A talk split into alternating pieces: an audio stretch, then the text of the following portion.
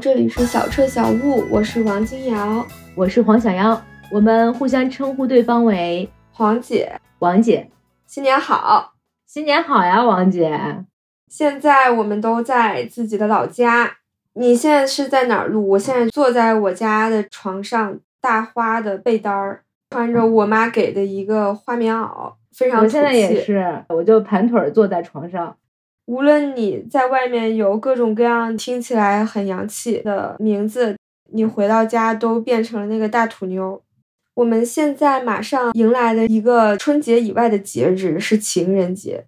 说到这个情人节哈，我觉得跟过往的情人节很不一样。就是你在北上广待久了吧，你一说到情人节，你想到都是那种街头的那些非常时尚的商场搞的各种各样的活动，一些贵贵的餐厅搞的各种各样的情人节的套餐，坐在一起喝点红酒，好像那是一个长大之后的情人节的一种氛围，或者是对于情人节的一种刻板印象。对，是一个又一个的消费陷阱。但是今年这个情人节刚刚好就赶上大年初五了，就是在过情关和迎财神之间反复横跳。对，这就让这个情人节有了一种土味和降维的实感。你关于这个情人节的想象，好像距离一线城市那种很不灵不灵的东西有点遥远了。我就很自然的想到了自己的当年一些哦，小时候的杀马特爱恋。怎么讲呢？说出你的故事。虽然现在咱就是过的一个清心寡欲哈，但是嗯我在想，是否人生关于情感抓马的配额是是定量的。你小的时候过于抓马了之后呢，长大之后过情关就过得比较早。没错，我觉得我成年之后呢，谈恋爱其实都谈的挺平静的，我心里没有那种惊奇或者说特别意外的感觉。有可能就是在十年前早恋的时候，把这些抓马的事儿都干尽了。往事不堪回首，但是呢，咱就是把掏家底儿、翻箱底儿的事儿都拿出来，来换取一些流量。大家也可以看到我们的一点真心和诚意啦。是的，那王姐，我想问一下，你第一次谈恋爱是几岁？应该是十五岁左右，哦，那我好像比你还要早一点。遥远的十年前了都。我应该是初一、初二吧，就是初一的时候开始有一些懵懵懂懂的那种嗯谁喜欢谁、谁喜欢谁那种谣言满天飞的东西。啊、嗯是的，那时候不也就是大概十二三岁嘛？对，十二三岁，好神奇。对，其实我们现在想想，那时候那叫谈吗？那是啥呀？可是那个时候，当你身在局中，你就是会很投入，然后魂牵梦萦的。那你的初恋男友是一个什么样的人呢？我很好奇。他是我上初中时候高我一级的学长，哦，一些风云学长的片段。没错，这样说好像显得我挺自恋的，也挺给他脸上贴金的，但就确实是属于那种不好好上学又比较的出风头的那种男孩子吧。嗯我想大家可能在上学的时候，每个校园里都会有这样的一个人，可能他长得就也算是小帅，情商也比较高，是相对于我们这种小屁孩儿来说，社会化程度更高的一种人。我能想象，因为我想应该每一个初中里都会有这样的一个人。我上到初二、初三，我当时是一个成绩比较好，也挺清高，长得比较秀气的一个女孩儿，在校园里呢是那种不太招人待见，哦但是大家可能会多看你两眼的那种状态吧。嗯，有画面了。当时校园里有一些骑摩托的、从不上课的、很不良的少年，会在学校门口蹲你啊，或者各种各样的打听关于你的事情，装模作样、假模假式的追求你。但是我当时是很小嘛，而且我也想着好好上学，咱走一条正常的道路，也没有想过自己会早恋。我觉得早恋就是一件错误的事情，对吧？是一件可能会让我陷入危险境地，甚至于万劫不复的事情。因为我妈当时也会各种各样的吓唬我说，你可能连高中都考不上，甚至你会未婚先孕，特别吓人这样的事情。我的脑海中突然闪过了很多未婚先孕的故事，你继续。是的，所以也会让我的心里对这个事情非常的害怕，也非常的提防。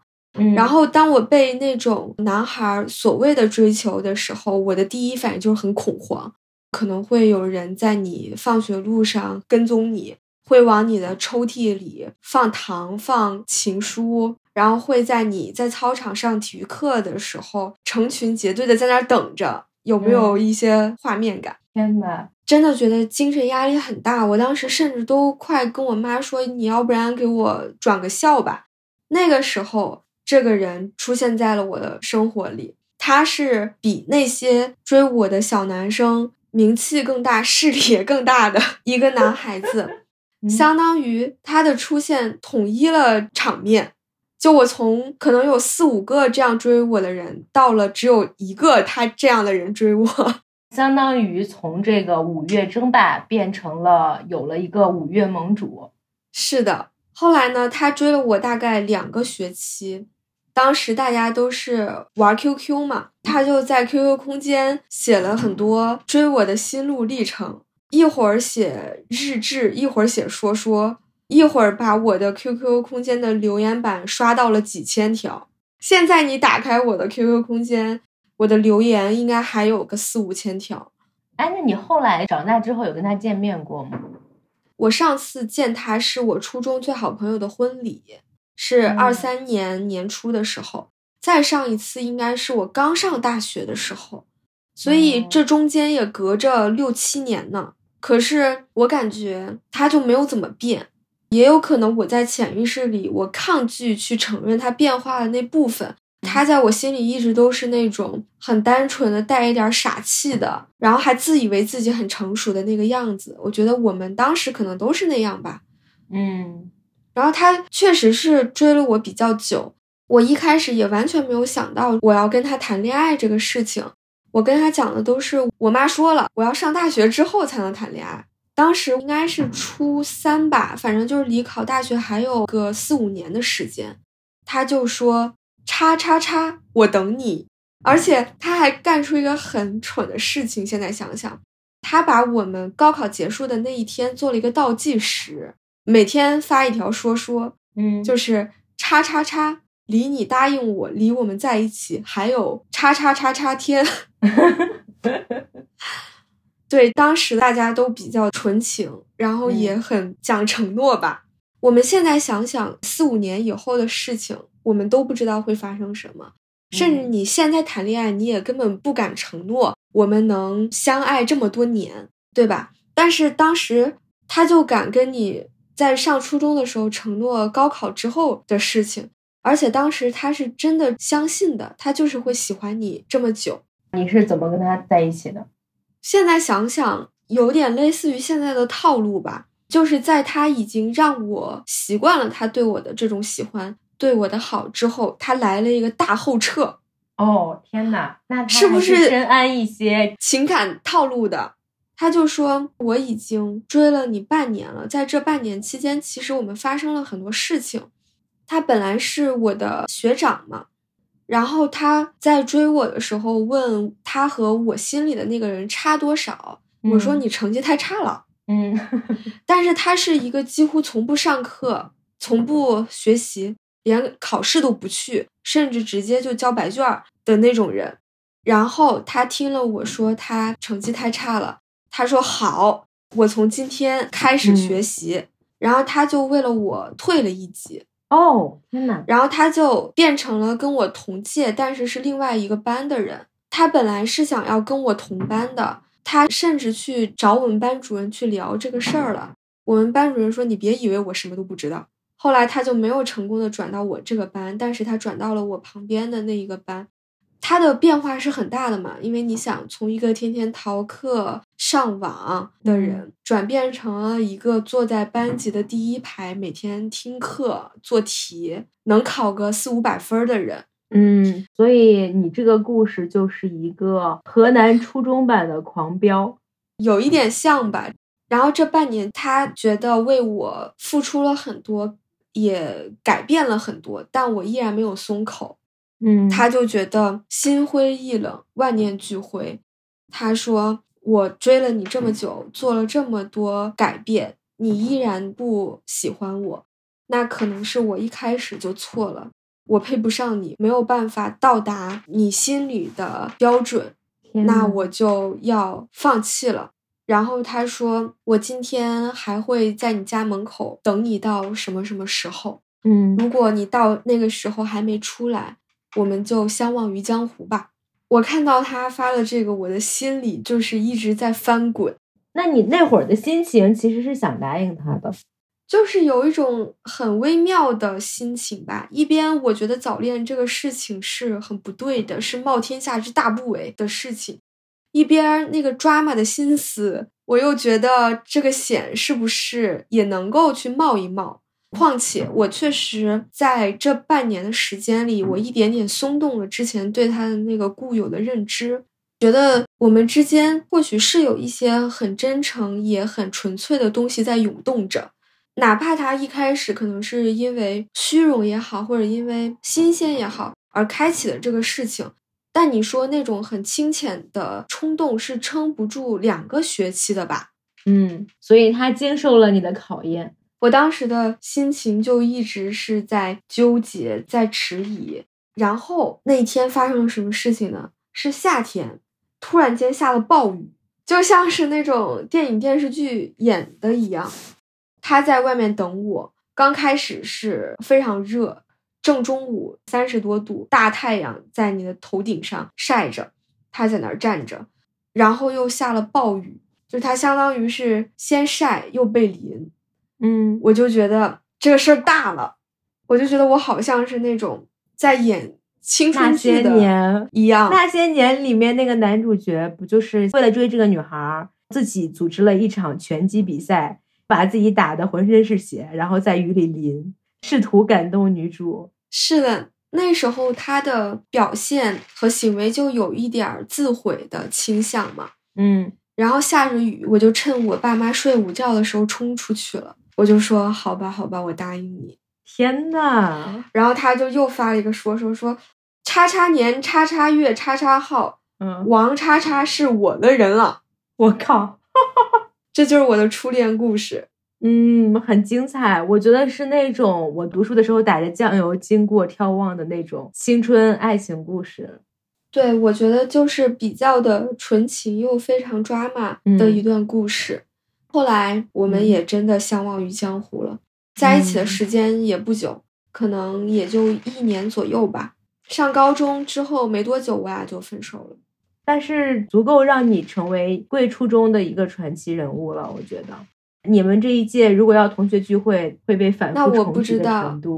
没参加过同学聚会。刚刚听你讲你这一段初恋故事啊，我就会觉得说。你现在的大开大合的叙事，从那个时候就已经开始了。现在回溯的话，可能是的，但是我有的时候自己也会在思考嘛，是不是我现在对于感情的一些态度和当年的情感经历是有一些草蛇灰线的关联的？嗯，肯定有。对，就是因为当年你在很小的时候，你体验过那种被追逐、被爱、被一个人很痴迷的那种经历，你在长大之后就不会怀疑你很值得被爱这件事。我觉得是有关系的。把昨天都作废，现在你在我眼前，我想爱，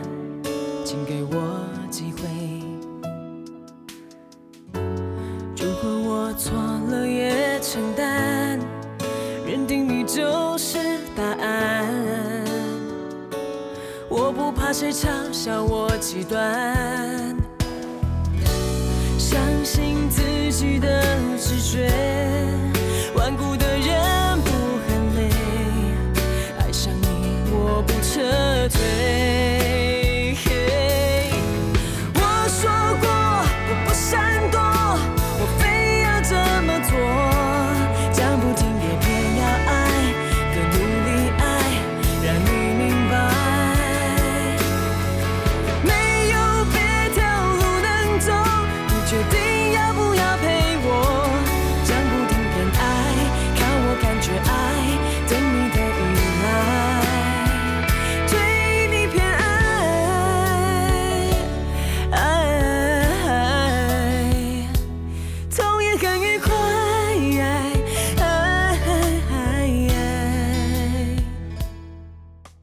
对，但是我的故事又跟你特别的不一样。我想想，我怎么跟你讲我的初恋哈？这个故事真的，我想想都有点想哭。我那个初中呢，是一个山东的乡镇中学，你可以在滤镜里加一些尘土飞扬的东西。嗯，然后呢，我在那个学校里呢，就是学习特别好，次次考第一，长得也算是挺好看，那我们俩属于同类的吧？是，但是我不劲儿。就是你是走群众路线的，对，我是走群众路线的，所以就跟大家都玩的挺好。我一直在想，一个走群众路线的女孩儿，她就是注定要在恋爱上吃一些苦头的；但是一个不走群众路线的女孩儿，可能在恋爱这条路上就走得很顺。初中的时候呢，其实也有一些男生很喜欢我，但是那个时候喜欢我的男生吧，有点傻傻的、乖乖的，学习也挺好的，就是差那么点劲儿，你知道吗？不像那些小说里描绘的谈恋爱应该有的样子。就是没有那么多的故事感。对呀、就两个吃屎的孩子，你知道吧？我就不想跟这些人谈恋爱啊。我初一的时候有一个好朋友，是个女生啊，嗯长得非常的嗯美丽。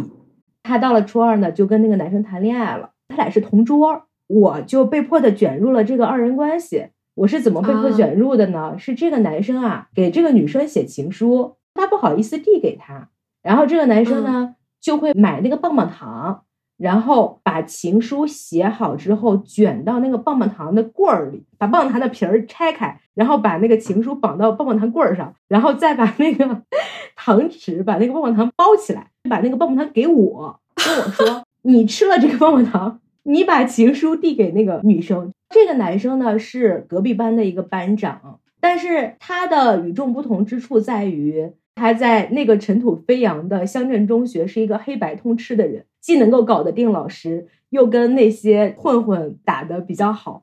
他让我给他递棒棒糖，我就递，递着递着我就发现说他俩不是特别熟，我就跟他越来越熟，然后我们就加了 QQ，天天 QQ 聊天，经常跟他互相发短信，发着发着呢，我心里的情绪开始潜滋暗长，但是我又觉得说我也不能够伤害我的闺蜜，是吧？所以我就一直把心里的想法潜藏在心底，悄悄的盼望他们哪一天吵架分手，然后我就上位。也就是那个时候，他们俩已经在一起了，对他们俩在一起了，但是你们还在发短信吗？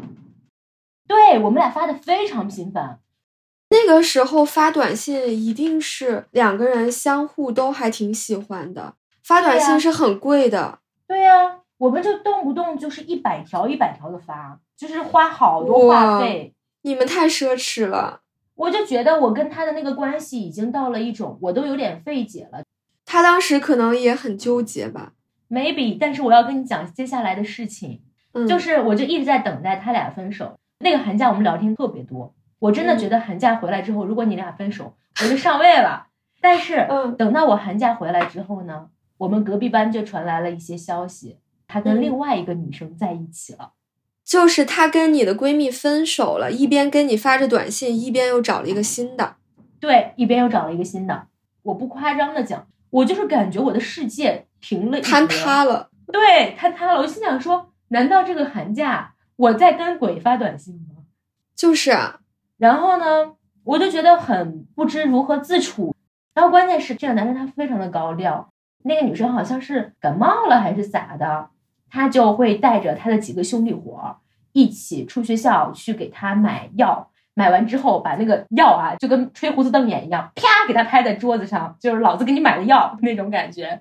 他每次做一些这种非常高调的事情，大家就传来传去，所以那半个学期我就过得心里非常之灰暗。我们运动会的时候呢，那个女生呢，好像是一开始跑了个八百米，跑了八百米就给她喘的不行了。但是他们班另外一个女生拉肚子，就跑一千五的一个女生拉肚子，那个女生就不能跑一千五了。他们班主任就说：“要不然你去替她跑吧。”然后这女生也在呼哧带喘的，她就说：“老师，我太累了，我不想跑。”但是那个班主任就是非让她跑。这个时候，她作为班长就开始挺身而出，跟他们的班主任理论，说：“老师，她已经很累了，你不能让他接着跑。”然后老师就觉得很奇怪，其实也相当于把他们的关系招之于众嘛。这个时候就出现了一件更让我窒息的事情，这个女生最终还是跑了一千五。但是他跑一千五的时候，这个男生一直跟着他在旁边，所以就在全校的众目睽睽之下，这个女生在跑道上跑，他在那个操场的里圈里跑。天呐！然后全校所有的人都在讲他俩的事情，说：“哎，你看他在陪他跑步，这就是真爱的力量。”确实是真爱的力量。对，但是我的心里就是一片灰色。运动会过的我就是一片灰色。嗯，确实蛮感人的。但是你知道，咱就是作为这个 NPC 吧，对吧？心里非常的寥落。嗯，确实。但是呢，我很不愿意让别人看出来我在意，所以呢，我就装作很不在意，然后跟这个男生呢，就属于好像关系变得弱弱的了。但是呢，我也并不表现的跟之前有太大的差异，以显示老娘本来就对你也没有啥意思，不在乎。但是好死不死，他俩半年又分手了，相当于从寒假到了暑假。到了这个暑假之后呢？反正他就开始跟我疯狂的互动，我们就开始狂聊天，就变得极其的亲密。但是你不怪他吗？我没有，我心情很复杂。就是我跟他狂发短信的时候，我们也并没有达成一个什么样的共识。就是明明是三个人的电影，我却一直不能有姓名。我只是觉得我吃了哑巴亏，你知道吧？我就没有什么发作的理由。然后等到那个暑假的时候呢？我们就做了很多事情，我觉得做的那些事情，在很多人看来已经算是谈恋爱了吧。我现在想起来，就是那一年的七夕，七夕是在暑假嘛，我们俩就骑着自行车一起去了我们当地非常高的一个立交桥上，要骑很远很远的路，到了那个立交桥上，两个人就站在那个立交桥上，下面车来车往，上面没有什么人，大太阳就晒着，但是大家都还有点羞涩，感觉情感已经到位了。但是又没有一个名嘛，谁也不好意思说你当我的女朋友吧，你做我的男朋友吧。但是你知道那个立交桥上没有人，这个时候非常适合两个人拉一拉手，因为还是七夕情人节。然后两个人的手就感觉好像没有地方放一样，我的手应该是放在那个裤缝上的，应该此时在站军姿的。他也是，我们俩隔得特别近，但两个人都互相不碰触，然后就在那看车，看车开来开去，看了一会儿，他说我们回去吧。然后我们就骑着自行车回去了，这就过了我的第一个七夕节。但那个时候呢，我们俩其实已经改了 QQ 的情侣昵称和情侣签名。天呐，好古早的回忆呀！是的，那个时候谈恋爱就是要换全套。当时还有那种情侣 QQ 空间，你有过吗？我有，而且你知道吗？因为这个男生他是一个在那个时候蛮 IT 的一个人。他就是会自己去自制一些网站，他还会去盗刷一些那种，他会给我开一排钻，你知道吗？红钻、黄钻、蓝钻、绿钻、黑钻，我都不玩地下城与勇士，然后他会给我开一个黑钻，我也不知道他怎么开的。他好大方啊！对他那个是就是通过一些非法的途径，应该是一些非法手段，要不然也太贵了。是的。他还会有一些那种，就是给你刷留言的那种小程序，他就会给我的那个 QQ 空间踩的那个楼非常多，就是比方说二零零九陪你一起走，给你刷一百条。哦，我好像也有过这种经历，对，就是这种东西。但是我们俩从来没有达成一个共识，说我们俩现在是什么关系了呀？等到开学的时候，他有一天突然旁敲侧击的来问我说：“那个谁谁谁问我。”咱俩是什么关系？他就希望从我的嘴里去说出来点什么，我就说你随便说吧，都行。我就很尴尬，你知道吗？你这么多年真的没有变，你现在也是都行。对，我记得当时我们俩还打了一个什么赌，他说我输了之后，我就会染一个黄色的立起来的头发去学校，因为开学是不让留那种头发的。嗯，他说我就要为你留这个头发，然后等到开学之后，因为他确实赌输了，他就顶着那样的一个头发去学校了。妈呀！然后你心里是不是窃喜？我心里窃喜，就因为所有人都在议论那个头发，老师也在骂那个头发，但他还要支棱着那个头发。我心里想说，这个头发其实是因为我们那个小赌，是你们两个的秘密。对他班主任就把他叫到了办公室，用一根梳子蘸了水给他硬抿了下去，就是做了一些这种很残忍的事情。后面就发生了一些很抓马的事情，就是他上个学期让我心情非常灰暗的那个前女友，这个时候应该是看到了一些我们的迹象，QQ 情侣签名什么的，心如刀绞。所以你现在可以看出来，那个男生在那个时候对待感情是非常非常的随意的。他就用小刀划破了自己的手指，挤出了几滴血，然后用一根没有水儿的圆珠笔尖儿蘸着那个血，在一张卫生纸上给他写了一封血书。他让另外一个女生递给他。我跟那个女生在厕所里相遇了。他说有一件事情我不能瞒着你。我觉得我还是要先给你看，我再去给他递，然后就把那个血书给我看了。那个血书写的非常的大方，就是我祝福你和黄小妖。嗯，我就把那个血书放起来，给到那个女生说：“那你去递给他吧。”然后就去地里。天呐，我跟他大概有一年左右吧。我觉得这一年我们发生了很多高高调调的事情，比如说他早上去给我送早饭呀。我还记得有一年跨年啊。在零点的时候，他在 QQ 上发给我一个 Word，然后我打开那个 Word，里面是一排的那个玫瑰花那个表情，拼成的心吗？就是一整页的小玫瑰。他就说：“你知道有多少个吗？”我说：“我不知道。”他说：“我复制粘贴了九千九百九十九个。”还有什么呢？就是他当时还做了一个网站，因为我当时就已经很爱写作文了，会在我的 QQ 空间里写一些小作文什么的。他就专门给我做了一个网站，把我的小作文都放在了我的个人网站上。这个网站现在还有吗？我都已经忘记网址了，也许有吧。天呐，也许在互联网的某一个角落里。后来的事情就非常的伤心了。大概一年左右之后吧，那个时候他还跟我承诺：“你绝对是我在初中的最后一个女孩。”什么什么的这种屁话。他怎么还给自己限定的挺好？初中的最后一个女孩，没有说这一辈子留了很多的后路。他也承诺了一个比较久远的，这辈子我不会主动跟你说再见。但是你看，我们俩的这些所有的话都是兜底性的话哦，都不是扩张性的话哦。是哦，就好像是你谈的恋爱都是比较的收着的。但是我记得我在初恋的时候，这个男孩就会跟全部的人，包括他的父母，会说：“你们看着吧，我一定会娶她的。”他跟他爸妈说：“如果我没有娶王金瑶。”我就 不是你们的儿子！天呐，他就是习惯性先给自己吊到那个很高的位置上，让自己一点退路都没有。然后我觉得这里面也有问题，就是我可能有一点回避。当别人问我我们俩是什么关系的时候，我就有点不知道咋说。我很希望那个关系维持在一种有达以上、恋人未满的状态，那是我的舒适区。但你不会觉得我们的关系扯不清楚，给你一种混沌的黏糊的感觉吗？我不喜欢拉扯，我就是喜欢那种心照不宣。哦，那我跟你很不一样哎，我很讨厌那种中间态的关系。嗯，希望一切都按照我的步调去走。我说我们现在谈恋爱了，你就是得跟我谈恋爱。我喜欢你，你就是得也喜欢我。嗯你不喜欢我，你就是有病，你就是品味不行。那我觉得我跟你的实是一样的，就是我喜欢你，我也确认他那会儿喜欢我。但是你要是非得给我们俩的关系加上一个谈恋爱的名头，我就会觉得说，哎呀，十三四岁谈恋爱，我就有一种偷穿大人衣服的感觉，贼不好意思。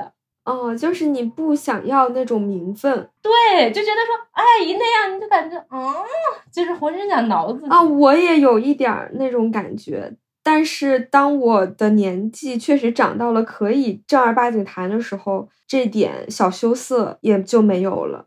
嗯，最后中考前，这个男生就跟另外一个女生在一起了，并没有跟我打招呼。我是全年级最后一个知道的。这个时候我又是没有办法发作，还是有实无名嘛，所以我就没有办法去追责他。这就是这个事情做的不够彻底的副作用。对，这就是不够彻底的副作用。当然，你说之前不够彻底，它有一些好处，对吧？就是让你非常的进退自如。我每天都在那打哈哈。比如说，当时我们老师看到我们俩的 QQ 是情侣昵称，老师就会来问说：“为什么你们俩的 QQ 昵称就格式这么像啊？”我也会跟老师胡说八道，我说：“老师，因为我们都是一个家族的，因为当时不是都是还有那种家族嘛？那什么家族不也是相爱家族？”老师也不信啦，总是有那个进退的空间嘛。然后你前面保持了进退的空间，那你其实失去的时候也是受了这个东西的副作用。就是很难过，然后又没处说理。反正中考那年，我们有一次要去参加一个朗诵比赛，是很多学校一起比的。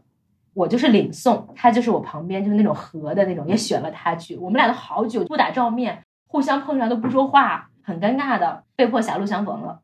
我们就去了那个学校，在那个学校比赛，冬天特别冷，在他们的那个礼堂的后场的楼道里。因为我当时穿了一个礼服，是那种很薄的礼服，他就远远的过来，把他的衣服脱给了我，说：“你穿上吧。”放下他就转头走了。他好多戏呀，对他很多戏。然后我就把那个衣服穿上。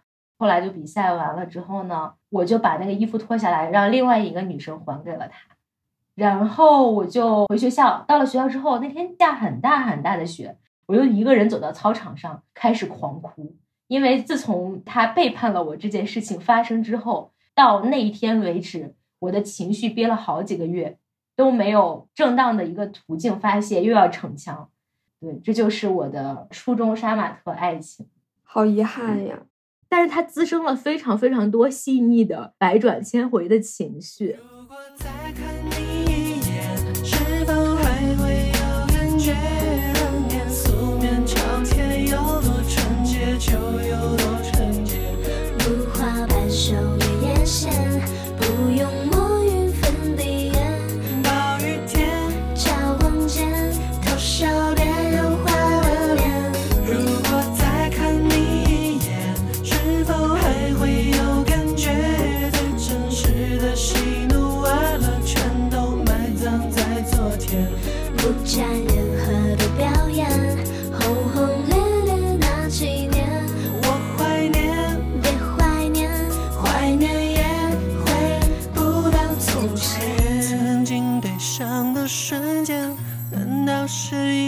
错觉，那些流失了的就永远不会复见。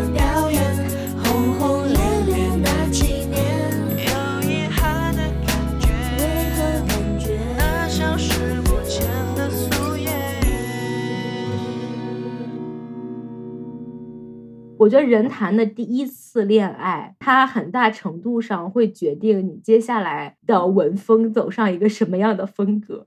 你的文风还是一个比较干净爽利、大开大合的文风。我觉得我还是一个在写东西的时候比较关注一些瞬间、一些百转千回的东西。我觉得跟这场有实无名的初恋是脱不了干系的。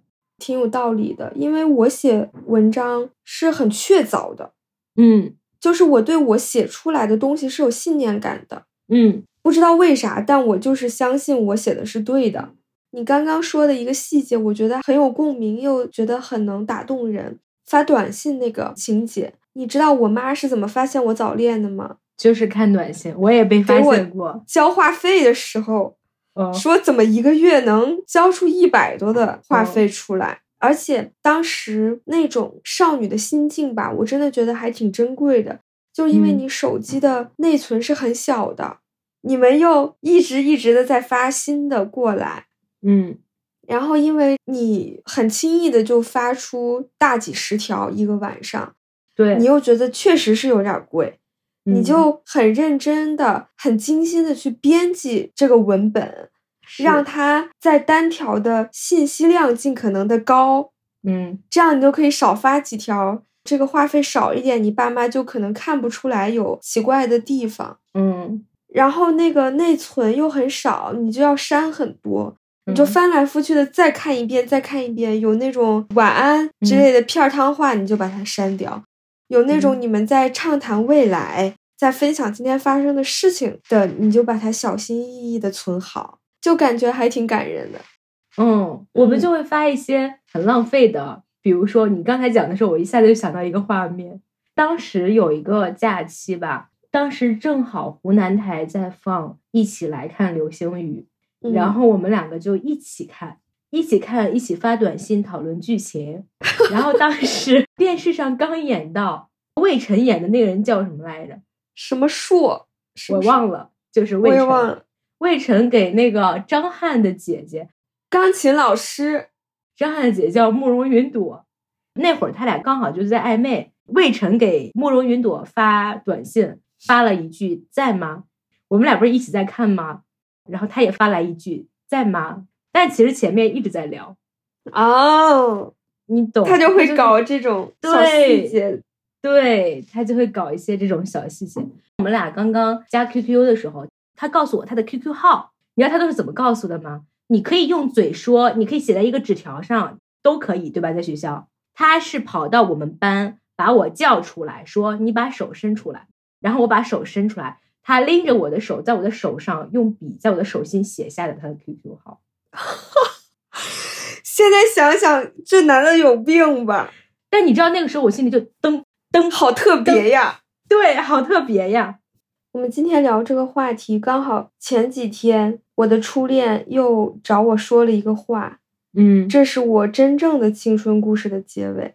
他的家里出了很大的一个事情，他突然间跟我发微信，跟我讲了这个事情，我觉得挺意外的，因为在此之前我们有联系方式，但是也不会说话，最多最多就是说个春节快乐呀这种话。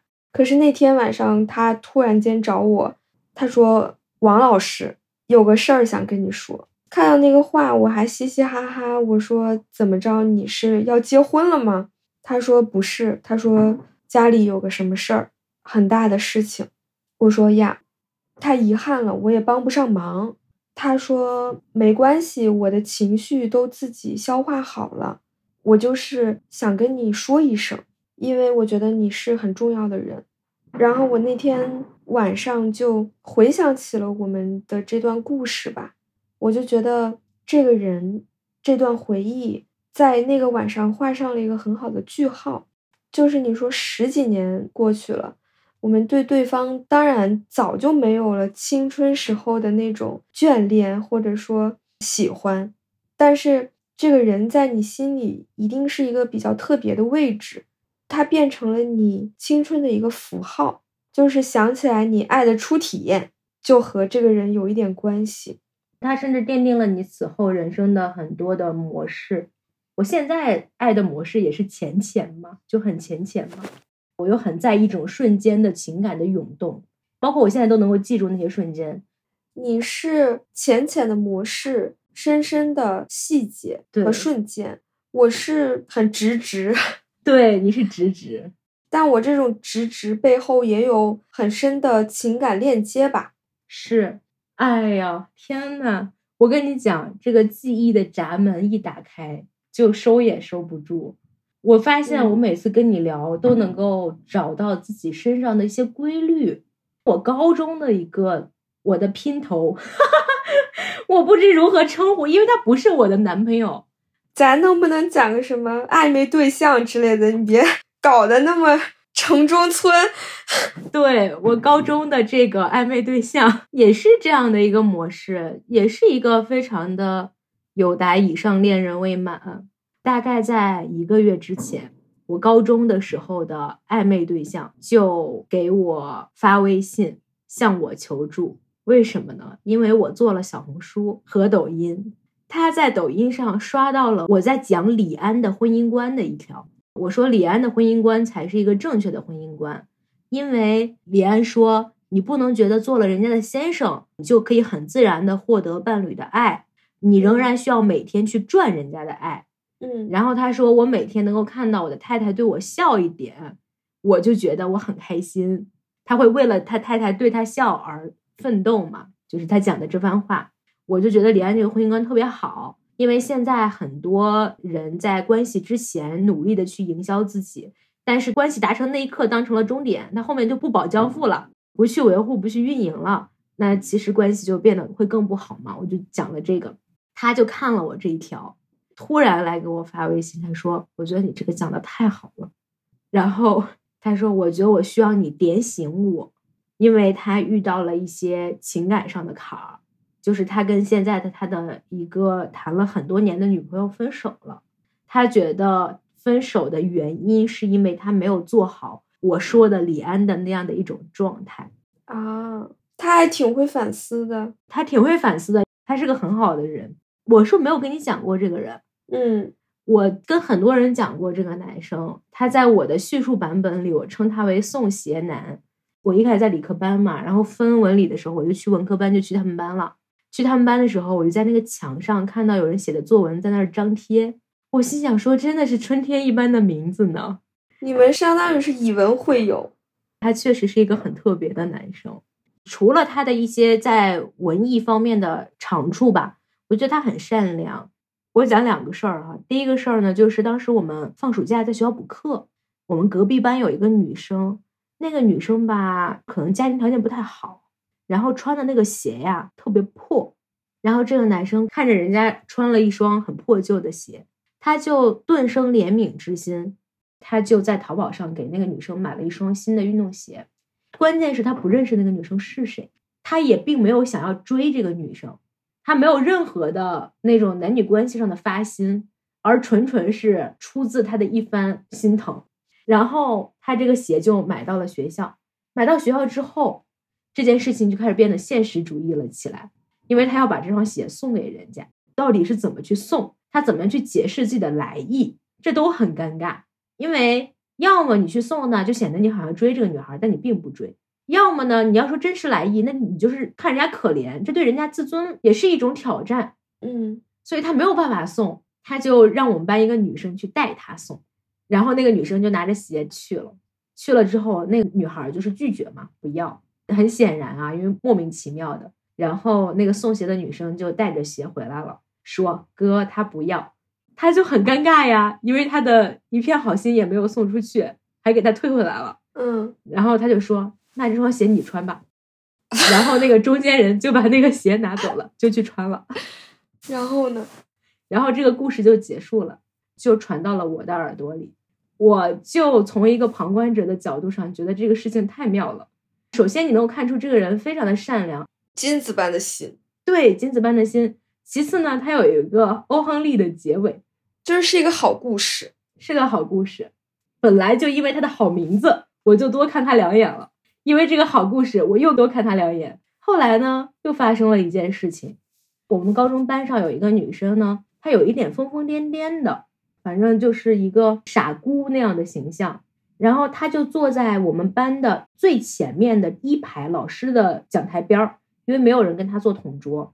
然后长得也胖胖的、黑黑的、丑丑的，就是这么一个女孩，会经常说一些疯话傻话。当时你甚至会觉得说他其实是很多男生校园霸凌和取笑的对象，但是他也有喜欢的人。他喜欢谁呢？他就喜欢宋邪男。他为什么会喜欢他呢？可能是因为在。别的男生奚落取笑他的时候，他并没有和他们同流。那会儿要经常去操场跑圈嘛，就学衡水嘛。然后我就是经常逃操不跑。到了跑操的时候，我就开始上厕所。我也是。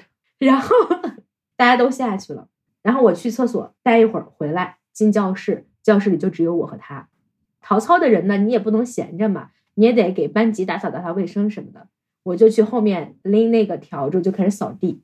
这个女生也扫，但是她不全扫，她就只给那个男生扫他的位子，还会跑到他的桌子上把他的书摞得非常非常的整齐，就是默默做这一切。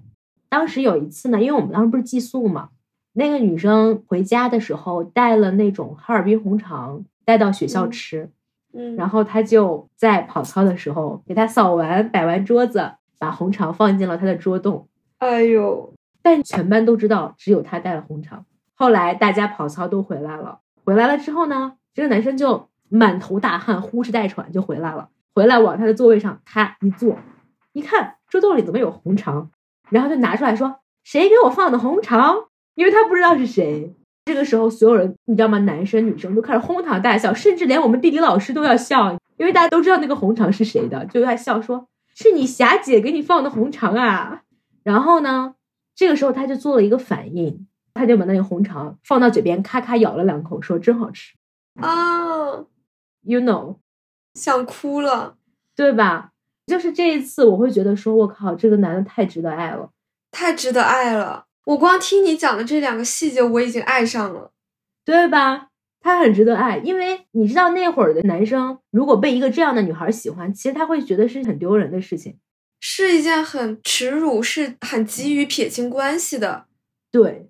但因为他非常照顾别人的情绪，他体察入微到那种程度，而且以一种很不着意的方式，就开开咬牙口说真好吃，他就买账了。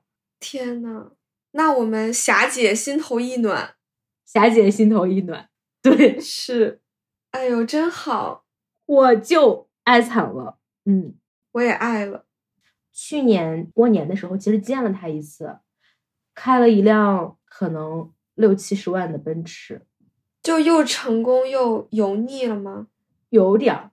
可是他还是会问你如何做李安呀？能够有这种程度自省能力的男人，也离李安不远了。嗯，那是因为他犯了很大的错误，他会痛定思痛吧，他会有他自己的闭关三年，然后在他的闭关三年里，我相信他会有一个比较彻底的反思，因为他本身是一个很善良的人。我觉得在大家的少年时期，他是那个极尽纯良的代表。嗯，后来他允许自己的人性进入了更多的东西。对，人生的周期要放得很长来看，只是说他没有年少的时候那么有玫瑰色了，但是他有了更多丰富的况味，以后还会继续书写。你这个话就让我想到，有一个年龄比我们长一些的人跟我说，他的朋友里办盛大婚礼的人，嗯无一例外都离了。这句话就是我们对话里一个很小的切面啊，但是我日后就是频繁的想起这句话。你说在盛大婚礼的时候，大家不都盼着百年好合吗？但是就是无一例外都分开了。哦，你说这个，我今天看了一本书，叫《五四婚姻》，然后这本书我也很推荐给大家看，它就相当于把咱们现在看到的很多当年的旷世奇恋进行了一个女性视角的重写，就比如说什么林徽因呐、什么陆小曼啊，就是那些，哎，我们高中的时候看这种故事都是那什么白落梅，还有什么安忆如，就是他们写的那种东西。对对对，就是很片儿汤又很流于形式的塑料美文。五四婚姻，它的这个作者呢是一个文学研究的学者，所以他的史料还是比较详尽，然后呢视角比较女性主义，然后他就写到了当年陆小曼和她的老公叫王庚吗？还是叫什么离婚？徐志摩不是抛妻弃子，然后他俩就在一起，满城风雨，成为了当时自由恋爱、寻找二婚的这样的一个很盛大的代表嘛。嗯，但是他俩在一起之后，其实是非常寥落的。在这本书里，他就写他们两个人结合的极大的动力，其实是因为他们冒了天下之大不韪，就是因为全世界都反对他们，全世界都议论他们，他们的内心反而因为这种共同的对抗感拧成了一股绳。这种爱情的力量好像就变得伟大了，他就在每个人的心里都注了一股劲儿，两个人就狠狠地拧在了一起。但是这个婚一结，结了之后呢，虽然世人还骂他们，但是已成既定事实了。好像那个巨大的力量，那个泡泡就戳破了。他俩就婚后老吵架嘛。对，没有人在观看你们了，两个人从这个戏场上退下来，开始过日子了。有很多的差异，他们两个。是，哎所以你说办盛大婚礼的人都会离婚，一些盛大的青春都会落幕，对吧？我就在想，这是为什么？就是有的时候你在那个很盛大的青春里的时候，是有表演欲的。对，因为你要让全校的同学都看你，你就会觉得说我这个青春是爽的。没错。但是人这一辈子也需要青春叙事，也需要在做主角时候舞台上的表演。嗯，就是你在真真正正求真务实之前，你还就真得在这个太虚幻境去游历一圈，要不然你就心里总惦记着那个太虚幻境。是的，嗯这就是你要把该演的戏演完，该表演的这个东西体验完，可能是另一个概念里的祛魅吧。人是需要叛逆期的，不早叛就晚叛。是的，所以我们现在能够到达这种相对平和的达观的状态，是因为我们在该叛逆的时候叛逆了，在该表演的时候表演了。对你现在想想，其实回看一些 QQ 空间里的东西啊，我都转私密了，因为我真的是没眼看。对我直接都关了。对，写的东西很恶心，每天都像在演戏。我觉得每个人心里都是有戏瘾的，无一例外。只是说你在挑选属于你的剧本嘛。嗯，就你说马斯克、柳传志，还有谁呢？跟程前吵架那人叫啥？呃，周鸿祎周鸿祎，大家不都是在演自己的剧本吗？突然发现，周鸿祎那天穿的是红色衣服，对呀、是？吧？周鸿祎，这不就是他自己的戏吗？对，所以你说世界是个草台班子的另外一层意思就是大家真的都很幼稚，无论你占据了多大的社会资源、社会财富，都很幼稚。是只是成长让你变得更会藏身了。社会化就是给你的中二穿一层衣服，但是你发现没？缔结真正的亲密关系，就是把你的衣服脱下来，把你的中二展示给那人看。是，而且你有一种安全感，就是说他不会嘲笑你的中二。嗯，然后两个人有默契的点就是你有的中二他也有。就是你不能跟一张简历谈恋爱吗？我觉得简历包括西装革履，包括谈笑风生，包括体贴幽默，这些所有后天的，因为你在读了大学之后，你才习得的这些高大上的品质，它就是那个中二的衣服。你迷恋这些东西，就是迷恋个壳儿，对吧？两个人要真正得谈谈谈谈谈谈，还是得聊聊小时候，然后把这个衣服脱下来。看看小时候谈了什么抓马的恋爱，有什么抓马的梦想，然后你才离这个人近一点。是的，我觉得我们这几期在进行的这种深度的对话，其实很适合情侣之间来听，或者就是说情侣之间来进行类似话题的交流，嗯，因为这都并不是相亲场上或者说贵饭桌上 会进行的对话，嗯，它都太深度了，都太不体面了，太生活化了。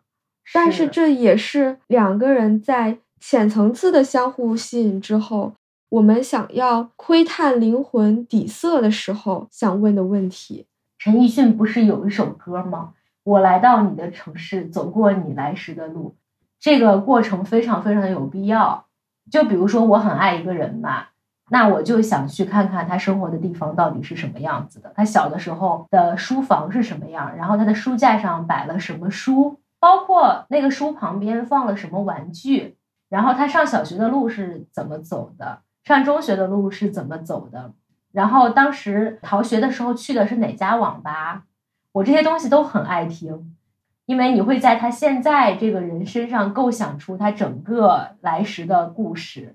我觉得爱只有可能在这样的情况下诞生。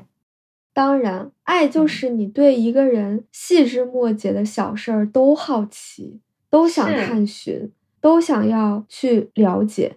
你想要看看他小时候拍的全家福是什么样的，对，你想知道他第一个喜欢上的姑娘跟你长得像不像，对，你就又好奇又有点儿吃醋，又有点儿替他高兴。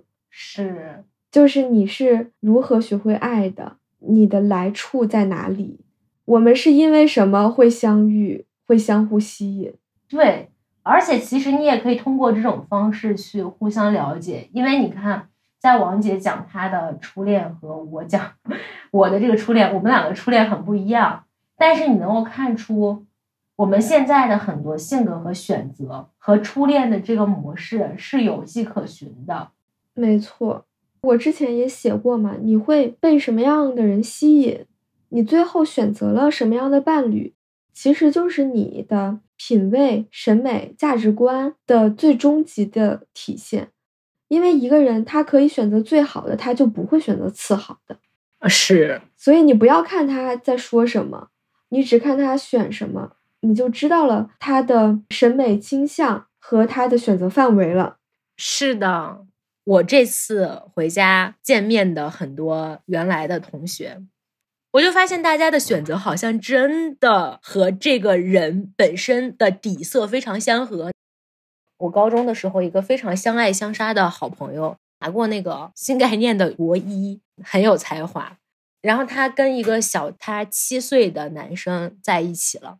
他在读高中的时候，就是一个特别特别有个性的人，一定不写应试作文的那种人。在高中的时候，咱这个中国普遍的这个做题家的形态的最大的 叛逆，就是在作文上写出点花。读书的时候，我们宿舍里有三个女生。当时每天都在夜聊，聊什么呢？就是聊我们猜一猜谁是最早结婚的，我们来猜一猜我们最终会找一个什么样的人。嗯，然后我们宿舍另外一个是一个大美女，那个女生也结婚了，她应该都已经生孩子了。读书的时候，她老谈一些我提着酱油经过的时候看两眼的那种恋爱。我觉得他可能未来会当一个大网红，或者是说找一个巨有钱的人，因为我对他的那个想象就是这样。但他结了一个普通的婚，然后就开始进入生活，生了孩子，原来的那些一切 drama 好像都告别了。然后我在想，他这个选择是合乎他的吗？其实是合乎他的，就是当时他在谈恋爱的时候，他是很渴望有一段很稳定的关系的，很希望能够好好爱的。只不过因为自己的年轻、幼稚及美丽，被迫卷入了很多这个风风雨雨。那也算求人得人了，是很好的。对，那其实就是说一个人的择偶倾向吧，在你青春期的时候就能显露端倪的。想想我上中学的时候的好朋友，基本上也都结婚了。嗯初中时候玩的最好的我的几个朋友都姓王，我们一共四个女孩儿，然后被起外号就叫四大天王。现在想想，这其实是一个有一点侮辱性的名头，嗯，可是当时完全没有意识到，当时我们还都挺高兴的。当然了，这多嚣张跋扈啊！这个名字，对，然后我们就一块儿上体育课，一起逃自习，在操场上打牌，然后一起风风火火、疯疯癫癫，然后基本上也都早恋了吧。在二零二三年的时候呢，他们三个都结婚了。天呐，然后我初中时候玩的最好的那个朋友，他就留在了我们家乡的这个城市嘛，找了一个门当户对的也很不错的老公，现在在备孕，嗯我就觉得也很美好。这是一种跟我们的叙事已经不同质了的一种岁月静好的、很扎实的、很稳定的家庭生活，人家已经过上了，咱还在这儿上下求索呢。是呢。哎，那你这么说回来，我就在想，其实我在读书的时候看起来是一个老老实实的小女孩儿，但是那个时呢，其实心里有很多的对于远方的那种欲望，因为觉得脚步不能停歇，一定要从山东考出去，然后你的未来有星辰大海，是靠那个劲儿拱着自己。到了现在，你就像金蝉脱壳一样，你的那个相逐渐的脱掉，那个石从你的身体里长出来，长出来之后，我好像从原来我们班里一个最爱学习的人，现在变成了我们班最疯的一个人。嗯就是大家都开始稳定了，然后我就开始脱轨了。去年的时候，我有一个原来在高中的时候关系很好的一个男生跟我打电话，跟我说：“你就保持这样行吗？你就保持这样，不要变，不要变，就这样继续下去。”我说：“为什么？” 他说：“你给我保留点人类希望的火种，不能都结婚生孩子了。哈哈对你还是山东人，你应该是你们那个群体里的逆子吧？就是不考公、不考编、不结婚、不生崽儿。嗯，甚至还不想工作了。天呐，那你才是真正的冒天下之大不韪了。应该是的，但是放到我自己身上，我觉得还好，就挺自然的。嗯，放到你自己身上，你就是活出来了嘛。嗯，就是正常吧，就是正常日子一天一天过呗。我觉得我当时的相就跟你一样，就是要去远方，但是呢，我的实其实是去更远的地方做更核心的主流。包括我们第一期的节目上线之后，有评论说我已经主流到有点非主流了。我觉得是的，因为我当时是觉得我们家乡的这个天地太小。你这个方寸之地容不下我想成为的那种主流，所以对于我们两个来说，也算是一种求人得人。是的，回不去了，走得太远了，太远了。对，包括我这次回家，我其实觉得家里挺好的，嗯，家里的这种传统的婚恋模式也很好。人家虽然是留在了家乡成家立业生孩子。但是我看到的大多数也都是因为爱情结合的，也都是非常的甜蜜，婚后生活跟婚前没啥区别的，都挺幸福的。但是对我来说，我知道这种生活很好，可是我既不向往，也没有办法过这样的生活。你说是不是因为我们离开的太早，出走的太远，以至于没有办法再回去了？我觉得其实是的，你说现在回家啊，你也会面临着很多催婚，对吧？很多人生建议，但其实面对这些大家善意的建议的时候，其实你很难找到一套大家相接的叙事系统去回应。对，主要是要解释，你就要讲故事，嗯，这个再去讲述的成本又太高了。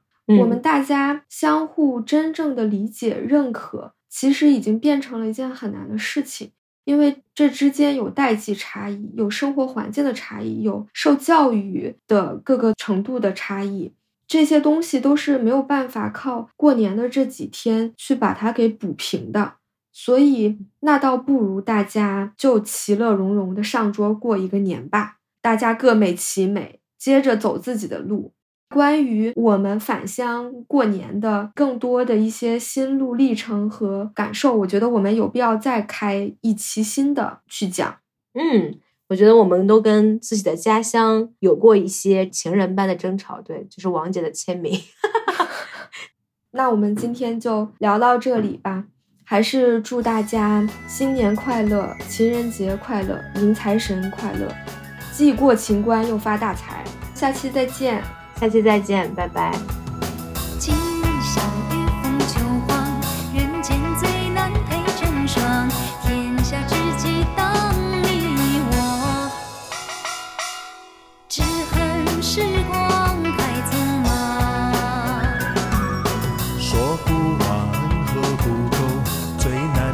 是好朋友，就奉自己千杯笑。只恨时光太匆忙。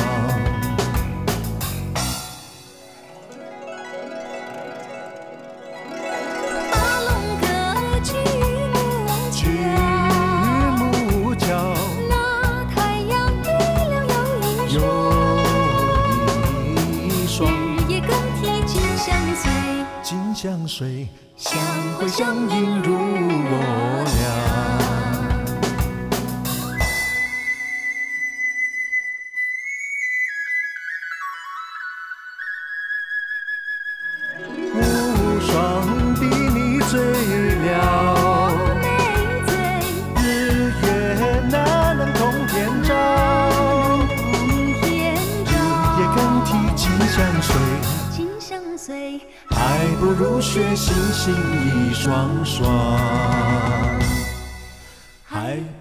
雪星星一双双。